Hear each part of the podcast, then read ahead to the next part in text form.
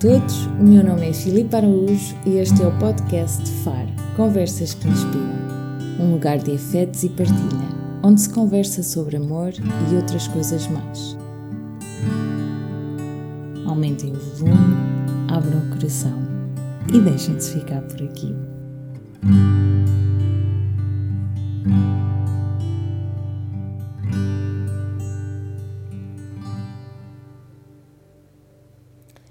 É psicóloga e sexóloga, chama-se Tânia Graça e é uma mulher furacão. De energia contagiante, Tânia veio para ficar e mudar. Mudar o mundo para melhor, libertando mulheres, vulvas e prazer. Emancipação feminina é o seu lema. Masturbem-se, conheçam-se e apaixonem-se por vocês mesmos, são os seus ideais. Dispam-se de pudor, crenças e tabus e venham daí nesta viagem de descoberta do prazer feminino. Olá, Tânia. Obrigada por teres aceito o meu convite. Um, antes de mergulharmos na nossa conversa, vou-te lançar aqui um pequeno desafio. Vou-te dizer cinco, cinco palavras, um, ou fazer cinco perguntas, é melhor dizer assim. E tu respondes com a primeira coisa que te surgir na mente, ok? Ok, bora lá. E obrigada pelo convite também. de nada, de nada. Então, primeiro, um país. Epá, o primeiro que me vem à cabeça, porque é aquele com que estou mais conectada uh, da minha última viagem, é a Índia, sem dúvida. Sim, a Índia. Que eu espero que me fales dessa viagem agora durante a nossa conversa. E falarei. Próxima pergunta: uma cor. Coral que é a cor que eu mais uso. Se fores a ver a minha página de Instagram, é coral em todo lado. Ainda não reparei, mas uh, prometo que, que vou ver. Mas de facto, sim, faz sentido. Agora associo essa, essa cor eh, à tua página, sim, senhor. Próxima pergunta: um sentimento. Amor. Meu favorito. E um elemento. Fogo. E por último, o que ou quem é que te inspira? Um, posso dizer as duas coisas. Olha, quem? Pessoas que vivem a sua verdade, pessoas que vivem numa autenticidade. Exemplos: um, Carolina Deslandes, gosto muito dela, gosto muito, muito dela. Pessoas que me inspiram também no que toca hum, às suas causas, ou seja, pessoal que trabalha com empoderamento feminino, com, com direitos das mulheres, com direitos LGBT. Um, e aqui tem algumas pessoas, tenho, por exemplo, a ilustradora a Clara Não, gosto muito do trabalho que ela faz, um, o Diogo Faro, enquanto ativista. Um, isto em, em, pessoas. O que é que me inspira? Uh, a natureza à minha volta, ou seja, os pequenos, as pequenas coisas à nossa volta, o sol, o pôr do sol, crianças a brincarem, ou seja, os contextos em que se sente coisas boas inspiram-me um, e, e inspira-me também sentir que tenho um impacto positivo na vida das pessoas e ver que as coisas que eu faço com amor e com vontade têm um impacto real do outro lado. Portanto, sou uma pessoa que se inspira. Agora que estou a pensar nestas coisas todas, sou uma pessoa inspirada. Vives inspiradas e inspiras muita gente. Olha, uh, para quem nos está a ouvir, tu és psicóloga, sexóloga. O que é que tu fazes? Ui, o que é que eu faço? Então, eu trabalho, assim, se eu dissesse numa frase, eu trabalho para libertar mulheres através do seu empoderamento. E como é que as empodero? Através da sua libertação. É que no fundo isto é um, um, um círculo, estás a ver? Uh, que áreas é que eu trabalho para essa libertação e para esse empoderamento?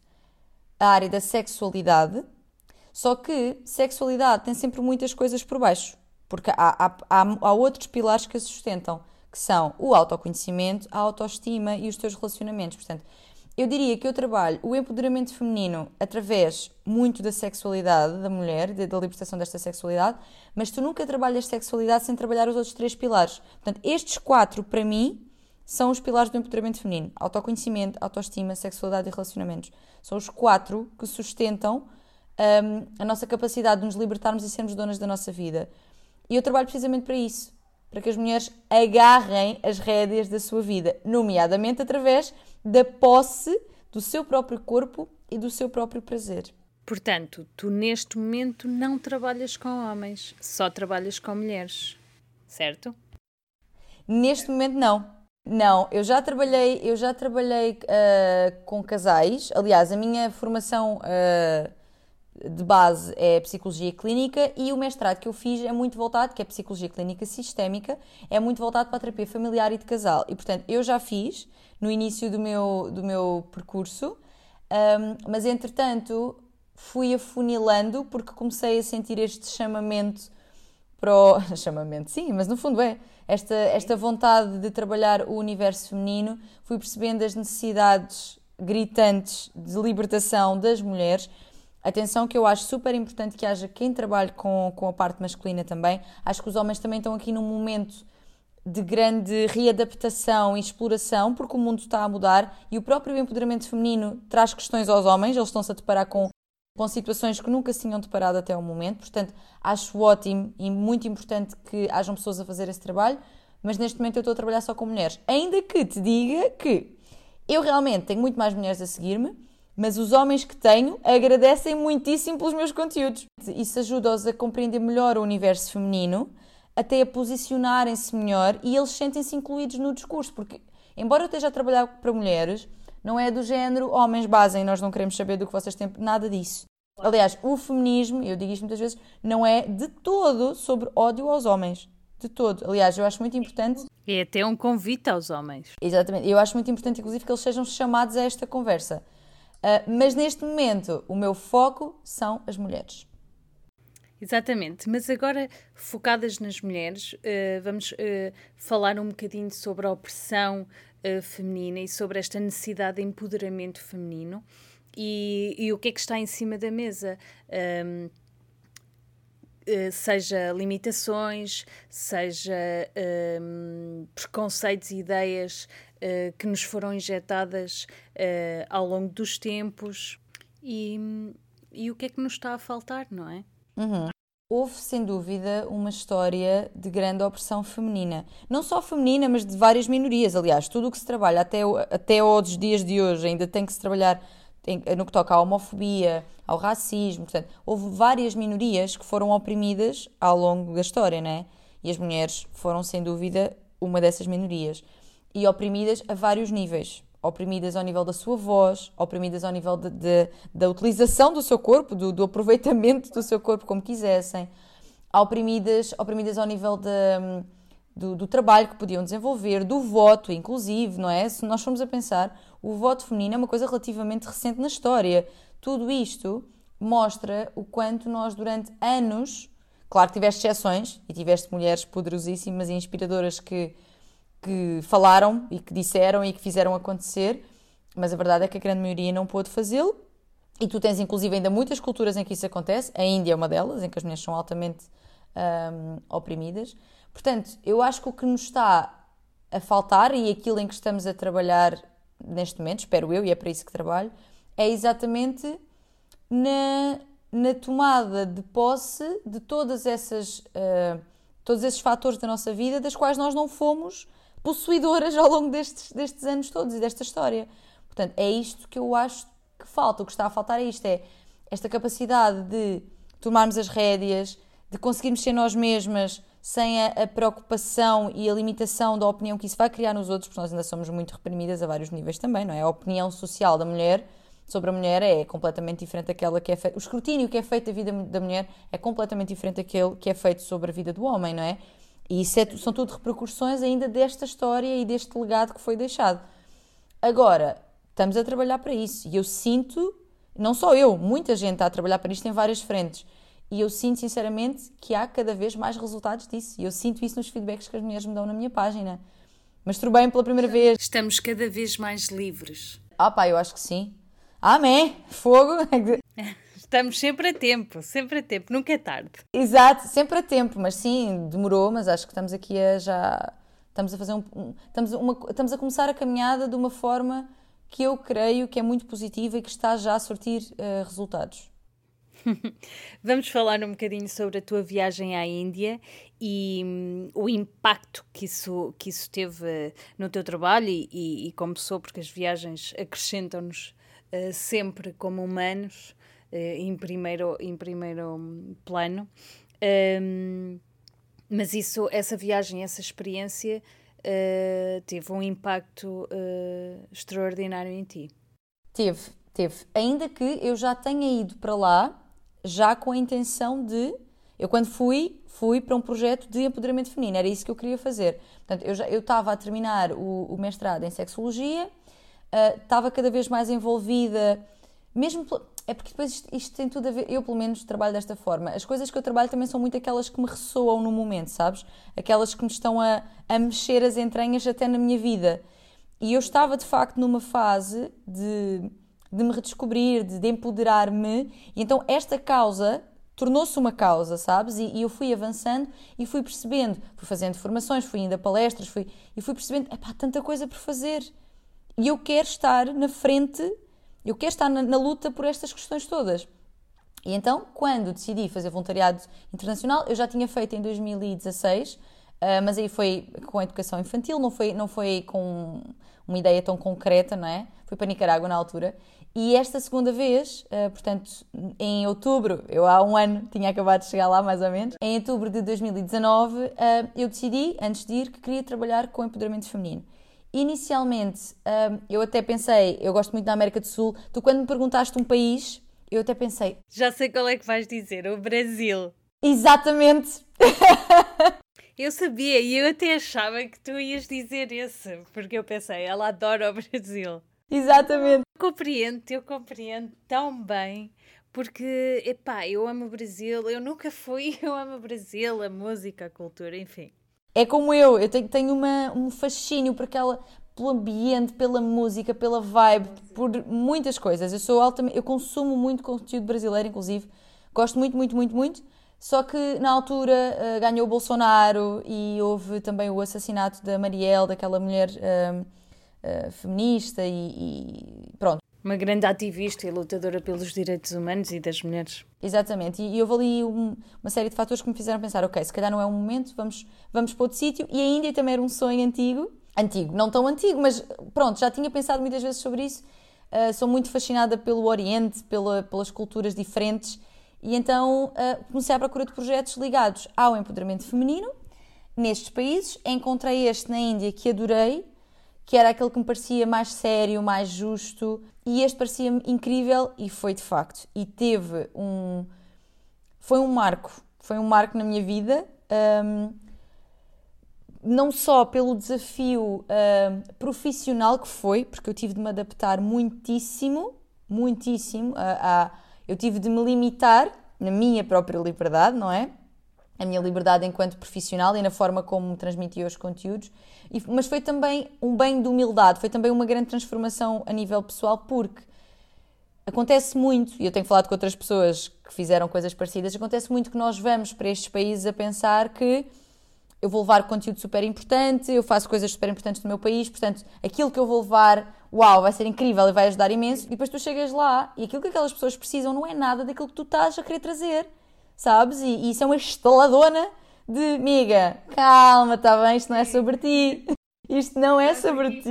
Profundamente, é, é, nós não falamos a mesma língua, não falamos a tua língua. Exatamente, exatamente. E, e, e é tão importante ter essa consciência de que o que me empodera a mim e às mulheres do meu país e do Ocidente não é o que empodera a estas mulheres. Então, pegando exatamente nisso, uh, o que é que empodera a mulher portuguesa? Porque é, é o teu objeto de, de trabalho uh, é o teu mercado, pronto. Um, sei que uh, uma, uma, uma das tuas metas é masturbação, a liberdade da masturbação e, e, descomplicar e desmistificar. Sim, é um dos meus das minhas bandeiras. Sim. E achas que uh, há cada vez mais pessoas a procurar, mais pessoas atentas ao assunto? Sim, sim, sim, sim. É como te digo, eu sinto realmente, e também porque trabalho com isto, sinto realmente que há cada vez uma evolução maior neste sentido e acho que tenho feito, tenho tido aqui um papel importante nisso, que me deixa super realizada mesmo, uh, mas há ainda muito para fazer. Uh, Porquê é que as mulheres me procuram? Então, eu tenho duas formas de, de duas ou três, vá, três formas de trabalho principal neste momento. Uma delas, e aquela que chega assim a mais gente, é o meu Instagram, que é uma página que, para quem estiver a ouvir e não conhecer, vá conhecer. Eu acho que toda a gente tem de conhecer. É super útil e é super divertida. Sim, sim. É a Tânia ali. Eu sou muito eu ali. Claro que nós, quando, quando tu estás a trabalhar numa rede social, existe ali sempre a tua parte de comunicador, a tua persona comunicacional, mas aquela sou eu. Tipo, pronto. E o que é que eu falo nesta página? Acho que é assim o meu primeiro meio de acesso, é a minha janela para o mundo. Eu digo isso muitas vezes. Eu falo lá de temas que eu acho que podem realmente ajudar neste meu objetivo, nesta minha missão de empoderar as mulheres e de libertá-las. Temas de que eu falo lá: masturbação, relacionamentos, relacionamentos muito nesta, nesta onda de o que é que tu procuras? Será que estás a aceitar menos do que mereces? Uh, coisas que acontecem muito um, nos dates, ou os ghostings, ou para quem não souber, tem de ver estes vídeos todos.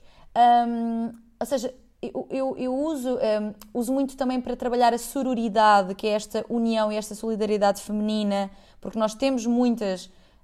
Existe muito esta coisa de ah, as mulheres são todas umas cabras umas para as outras e não sei o quê, e a verdade é que eu não sinto isso e eu acho que isso é uma, é uma mentira que fomos alimentando, sabes? Se eu assumo que a outra mulher vai ser assim para mim, então eu comporto-me dessa forma. Portanto, o meu Instagram é o meu primeiro meio de chegada às pessoas para trabalhar estas temáticas todas: empoderamento feminino, união feminina, sexualidade e relacionamentos.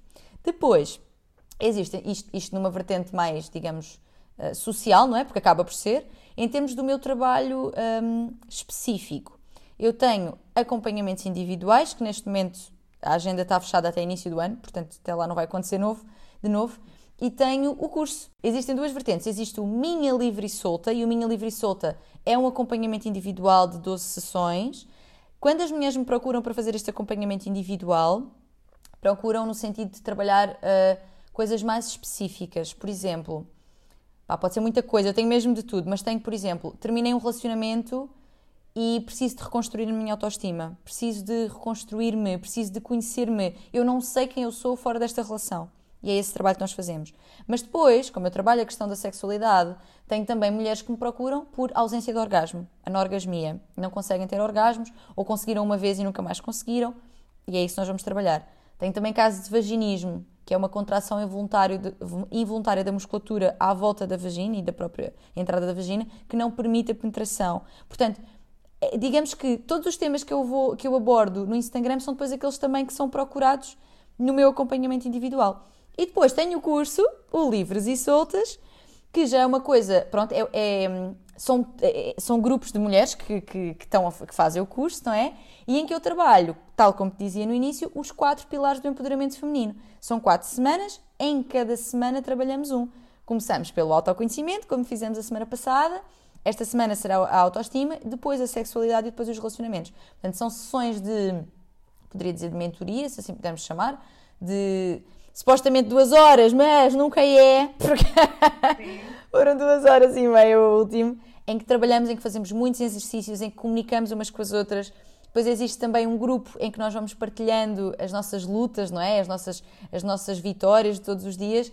Pá, e, e é também um trabalho que me traz uma enorme gratificação, porque aquilo chega a uma altura que já não é sobre mim, eu fui, não é mesmo sobre mim. Ou seja, as pessoas vieram fazer o curso comigo, mas elas estão com elas, estão com umas, umas com as outras, e isso dá-me uma alegria enorme, porque de facto a partilha e a união feminina proporcionam um, um, um, sentimento de suporte, de apoio e de crescimento enorme, enorme, enorme, enorme. Portanto, no fundo é isto: Instagram, acompanhamentos individuais no Minha Livre e Solta e acompanhamentos do grupo no Livres e Soltas. E procuram geralmente por questões relacionais, uh, baixa autoestima, questões de sexualidade, uh, insatisfação sexual vontade de ter orgasmos que não tiveram ainda. Portanto, as questões principais são muito estas, é o que eu sinto. Portanto, vamos fazer aqui assim um ponto de situação. Sim. É através desses quatro pilares que há uma libertação, então, da mulher como uh, um ser sexual, como um ser, como ser mulher. Um,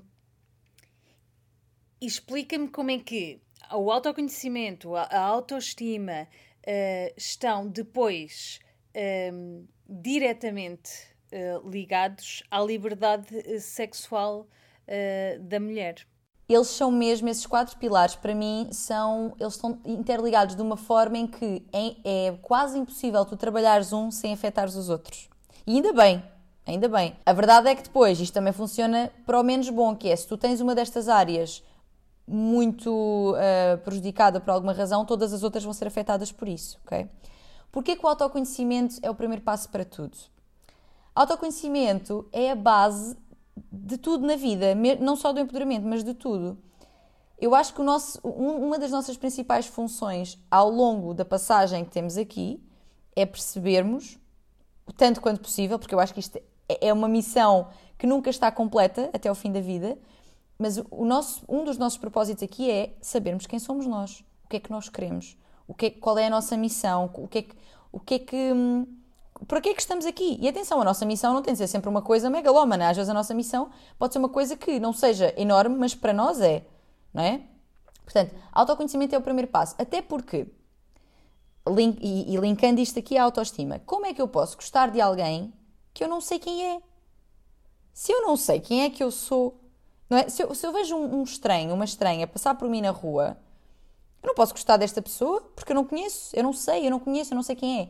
Portanto, o primeiro momento para eu gostar de mim e trabalhar este gostar de mim e este aceitar-me é saber quem é que eu sou. Saber tanto quanto possível, que é como te digo, eu hoje conheço uma série de coisas sobre mim, pá, daqui a 5 anos, espero sinceramente, nem precisa ser daqui a 5 a Tânia que foi para a Índia não sabia muitas coisas que sabe hoje, não é? Portanto... Sim, seremos diferentes daqui a um mês, daqui a uma semana. Exatamente, isto é, isto é, é um processo continuado. Portanto, autoestima, depois, é, que, que, trabalha muito aqui, autoestima, esta, este gostar de mim, este aceitar-me, este amor pela minha pessoa, só pode acontecer se eu souber quem sou.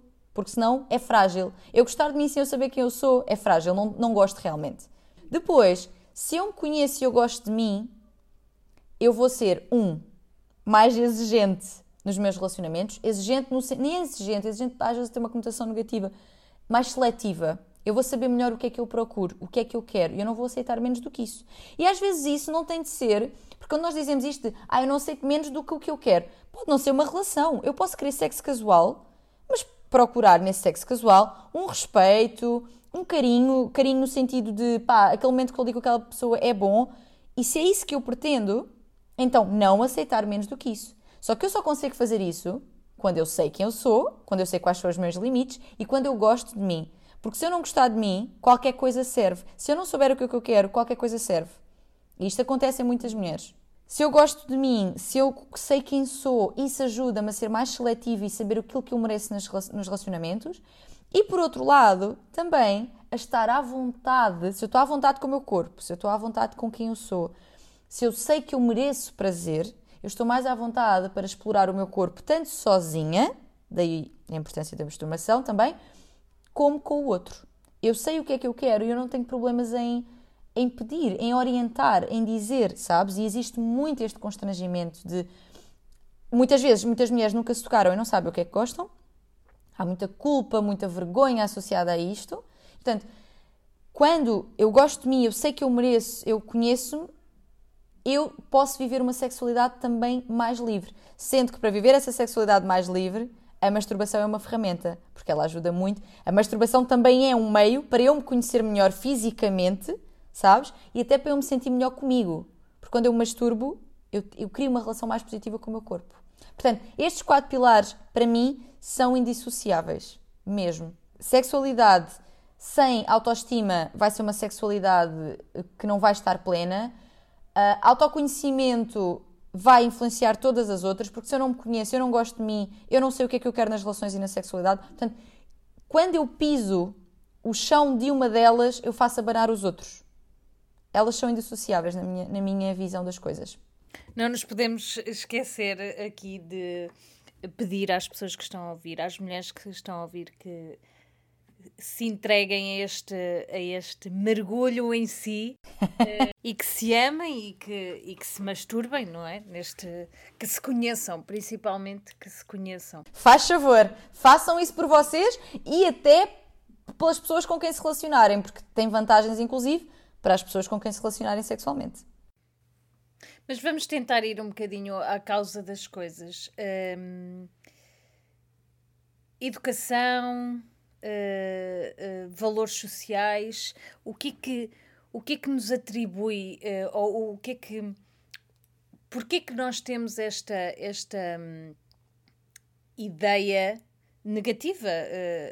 eu cresci, eu cresci a pensar que a masturbação era uma coisa errada, não é? Uhum. Um, como é que se justifica esse, esse, esse padrão? Ou nem só o padrão, também os medos, uh, muito tabu, muito preconceito. Uh, sim, eu acho que existe. Uh, a, a, religião mantém aqui um peso muito grande. E atenção, não quer dizer. As pessoas podem pensar: ah, mas a, a minha casa não é religiosa, ou, não, nós não vivemos a religião. Mas o peso dos valores uh, da religião, da religião cristã, católica, etc., vivem em nós. Por muito que nós nos consideremos um, um Estado laico, portanto, supostamente uhum. sem. A verdade é que esses. Pois, exatamente. As pessoas não viram a expressão que tu fizeste agora, mas exato. É discutível. Uh, a verdade é que esses valores mantêm-se. E não quer dizer que não hajam valores muito positivos da religião, mas há valores muito repressivos da sexualidade. Muito, muito, muito, muito. Uh, nós crescemos a ouvir, o meu último post até foi sobre isso, chama-se Libertem a Vulva. Um, nós crescemos a ouvir coisas como não se toca aí, não mexas aí, isso é sujo, isso é feio. As meninas bonitas não, não, não mexem aí. As meninas bonitas sentam-se de perna fechada. As meninas, sabes? Existe toda uma repressão, toda uma. À, à volta da sexualidade, é, ela é altamente reprimida. E eu compreendo, atenção, que os nossos pais tenham feito isso porque eles não sabiam fazer de outra forma. Foi esse o conhecimento que lhes foi passado. Eles não sabiam lidar com, por exemplo, a filha a tocar-se de repente no meio da sala, não sabiam o que fazer com isto. E então a reação é: não se faz isso, para, batiam às vezes palmada na mão. Imagina, no momento em que tu és uma esponja, porque tu és uma esponja, tu quando és uma criança, tu não filtras aquela informação. Hoje, se alguém te dissesse senta-te de pernas fechadas, tu tens todo um conjunto de recursos que te permitem filtrar aquilo e tipo, esta pessoa está-se a passar, não tem nada que mandar em mim, eu sinto-me como eu quiser. Isto diz muito mais sobre os medos e as repressões dela do que sobre mim. Quando tu és uma criança, tu tomas isto como uma verdade, tu não tens a capacidade de, discernir.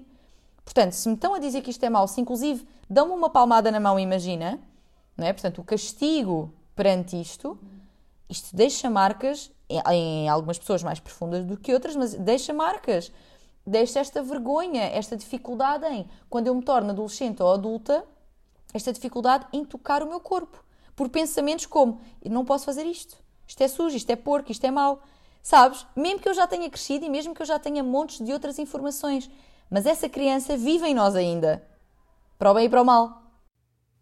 Acho que é importantíssimo este, este ponto e, e falares exatamente das crianças.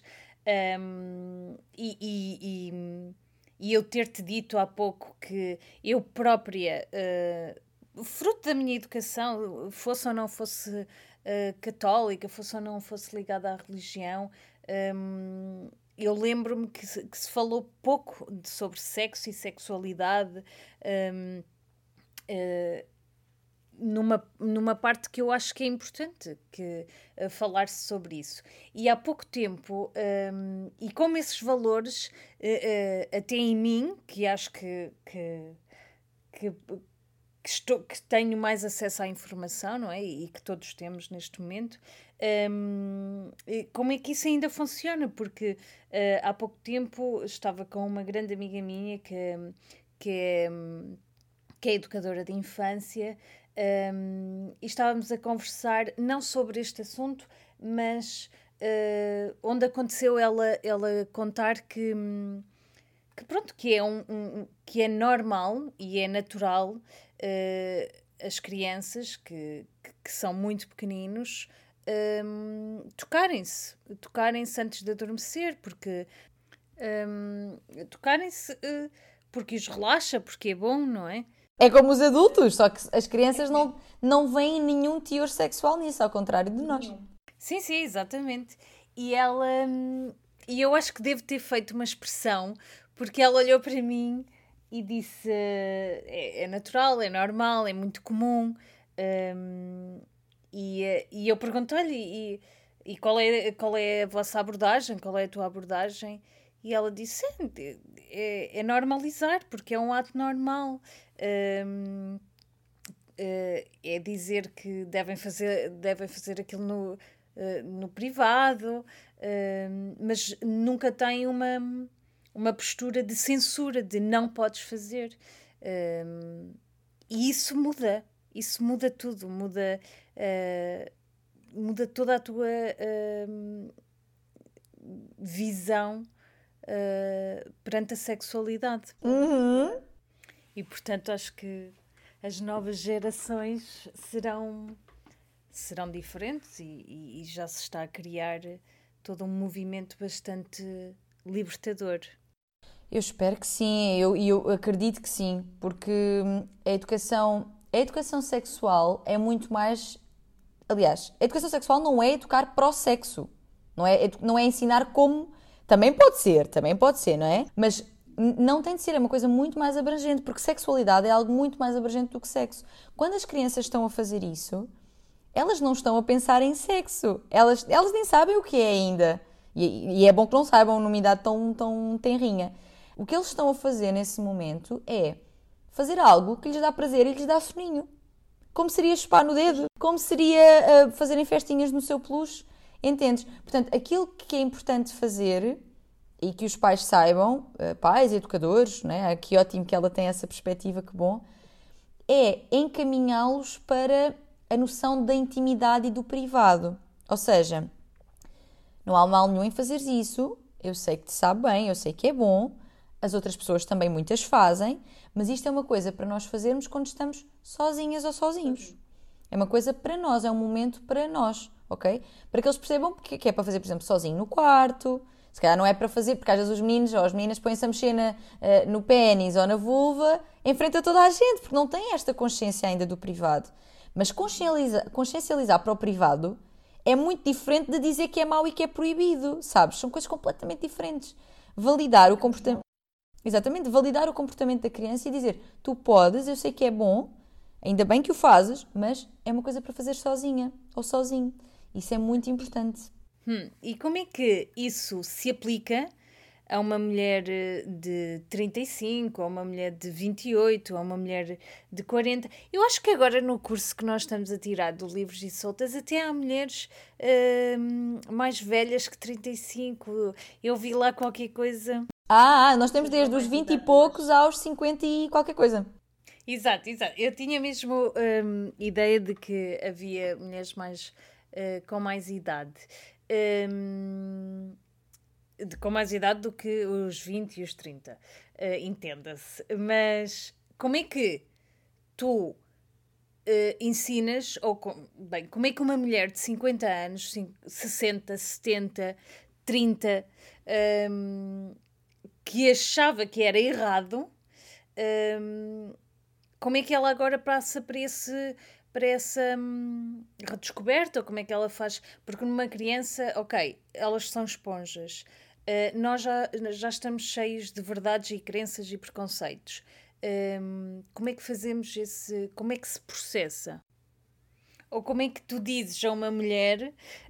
Um, uh, eh, olha, compra um, um, um, vibrador, compra um estimulador de clitóris temos que tu tanto, tanto patrocinas e que esgotou várias vezes em Portugal. Sim, senhor, Satisfyer. Exatamente. Comprem, Tânia 10 com desconto. sim, sim, sim, sim. como, é que, como é que essa mudança acontece? Olha, tem vários, tem vários, um, tem vários níveis, sabes? Eu acho que o primeiro de todos, eu tenho também um vídeo que eu quero inclusive um, voltar a fazer, porque já tem coisas a acrescentar-lhe, um, sobre os seis passos para a masturbação feminina. E o primeiro de todos é precisamente nós fazemos aqui uma análise de como é que eu me sinto quando eu faço isto? Eu sinto-me culpada, eu sinto vergonha, eu sinto nojo, e de onde é que será que isto vem? Ir à, ir à procura, onde é que. Será que alguém me disse quando eu era miúda que estava errado? Será que eu tive alguma experiência que me traumatizou? Será procurar um bocadinho estas razões é importante e neste passo pode ser importante ter a ajuda de algum profissional neste sentido.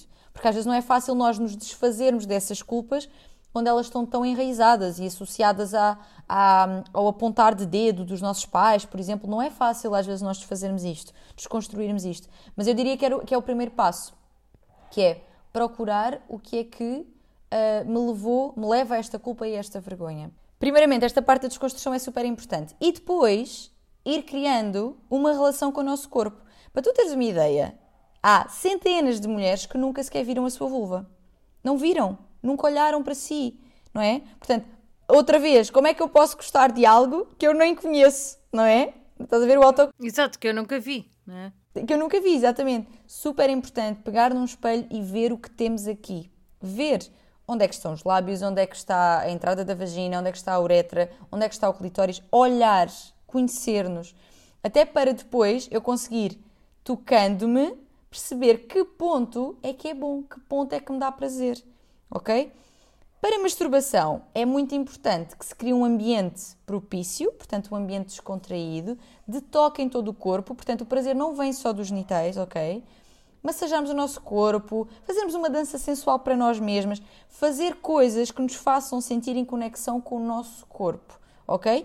E aí sim explorar a própria da vulva, o próprio do clitóris, o próprio do ponto G também por dentro. Uh, e aqui os brinquedos podem nos ajudar bastante, sem dúvida. Agora, isto é um processo. Isto é um processo, esta desconstrução toda, que estavas a perguntar como é que uma mulher que viveu a vida toda assim agora de repente é um processo.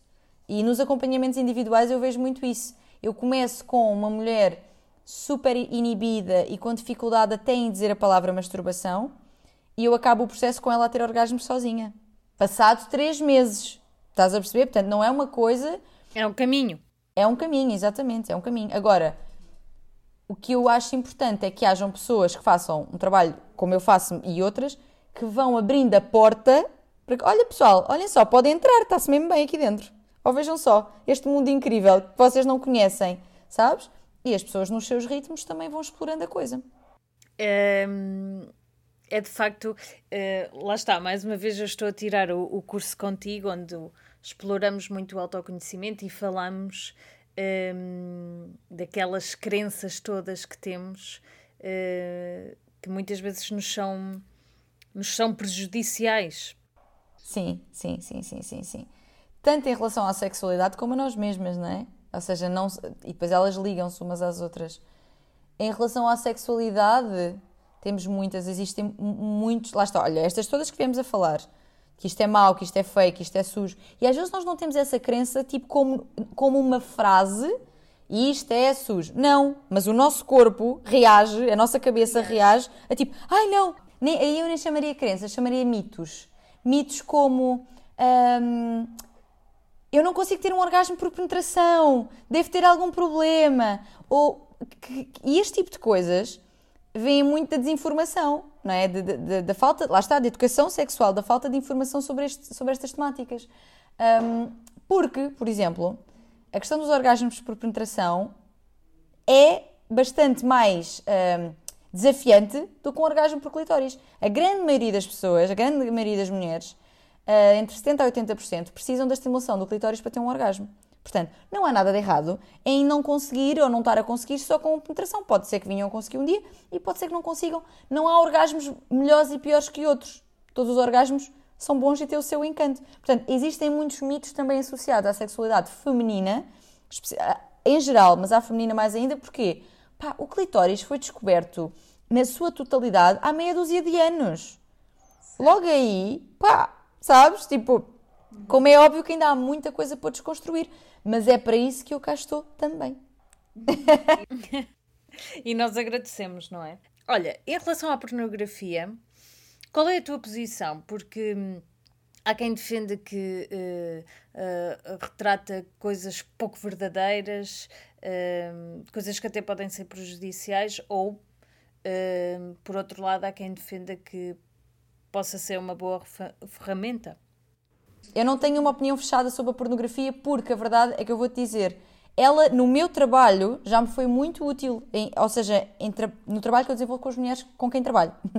Portanto, ela não é só má, Agora, há muitas coisas ali que acontecem que de facto podem ser más no sentido de tornarem, pá, provocarem um comportamento mais desviante em quem as vê, pode, mas é como te digo, ela não vai deixar de existir, de que não vai, e ela não tem como papel educar. Quem tem como papel educar são as pessoas. Ou seja, imagina, tens um filho adolescente que começa a ver pornografia, porque ele vai começar. É, é inevitável, nós não, sabes, é inevitável, vai acontecer mais importante do que proibi-lo, que só vai aguçar a vontade ainda mais, é educar sobre aquilo que está ali a acontecer. Ou seja, isto que está aqui a acontecer não é necessariamente a realidade. Se bem que tu até tens, lá está, já tens realizadoras mais realistas, mais dentro daquilo que é, se calhar, uma interação entre um casal regular, digamos assim. Mas existem muitos tipos de pornografia, coisas relacionadas com fetiches, com fantasias, há muita coisa, há muita, muita coisa. As pessoas também escolhem aquilo que quiserem ver e ela não tem como papel educar. Nós é que temos como papel educar. Dificilmente nós vamos controlar os conteúdos que estão à nossa volta, certo? Claro que eles podem ser mais regulamentados, claro que, sem dúvida, eu acho que pode haver uh, mais regras, mais legislação que proteja quem trabalha na pornografia, as mulheres que trabalham na pornografia e tudo mais. Mas em termos do consumo, nós adultos consumimos aquilo que nós quisermos consumir. Ponto número um. Quando se trata de jovens, a educação sobre isso é nossa. Não é o filme, lá está, não é o filme de Hollywood que vem a tocar. O filme de Hollywood traz uma história que nós consumimos e levamos para casa. Depois tem de haver uma reflexão sobre isso. Em adultos podemos fazer essa reflexão, quando somos jovens, convém que sejam os adultos a fazê-lo. Porque nem tudo é lá está, nem tudo é péssimo, nem tudo é ótimo, sabes? E às vezes eu, eu ouço discursos também muito tipo, ah, porque a pornografia só ensina coisas más e é horrível. E sem dúvida que tem muita coisa má, eu não, não retiro isso. Já vi coisas assustadoras, sem dúvida, mas a verdade é que ela pode ter também um papel desinibidor de algumas coisas, sabes? E é, é aqui que eu digo que nem tudo é mau, nem tudo é bom. Que há cada vez mais mulheres a ver pornografia, gente. Pronto. Um, antes de ir embora, um, eu tenho um desafio, aquele desafio básico de amor com sexo, sexo com amor, sexo ou amor.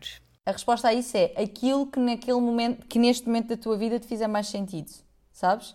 Eu acho que há fases em que só sexo é incrível, porque é isso que tu procuras e é isso que te apetece, e cada vez há mais mulheres a sentirem-se, lá está, livres para assumirem isso. Pá, às vezes só me apetece uma coisa casual e não há mal nenhum nisso. Há fases em que te apetece uma mistura das duas coisas, seja um equilíbrio entre os dois. Há fases em que, por exemplo, estás numa relação, amas aquela pessoa, mas no sexo queres assim uma coisa mais pura e dura e também está tudo certo. Portanto, cada momento. Há, há, há vezes que tens sexo e queres uma coisa mais amorosa. Portanto, cada momento cada, cada pessoa, inclusive, com quem tu trocas estas experiências, também puxa uma determinada coisa de ti e, e a tua e a predisposição que tu levas nesse momento também influencia. Portanto, eu diria que todas essas opções são válidas e podem ser incríveis se forem essas que tu queres. Não vivas é nada em, em prol de agradar o outro ou de ter. É melhor ter isto do que não ter nada. Isso é que não. Exatamente. E olha, um, Tânia, eu acho que nós não podíamos terminar um, em, de melhor forma. Uh, muito obrigada por teres aceito, aceito o meu convite. Obrigada, adorei esta conversa, foi ótimo. Sim, foi ótima. E, e para além da, da importância de se falar sobre sexualidade, sobre uh, feminismo, sobre liberdade sexual. Um, também acho que é muito importante um, falarmos sobre aquilo que tu disseste nesta entrevista, que é o apoio entre as mulheres, uh, a criação de grupos seguros entre as mulheres, esta, esta solidariedade feminina que deve existir e acabando com mitos de que somos todas más e, e que não gostamos umas das outras e que somos rivais quando, na verdade, somos tão melhor juntos. Vocês que nos estão a ouvir, uh, espero que tenham gostado, que partilhem com, com as pessoas que vocês a quem vocês acham que devem entregar este conteúdo. E voltamos daqui a duas semanas. Um beijinho.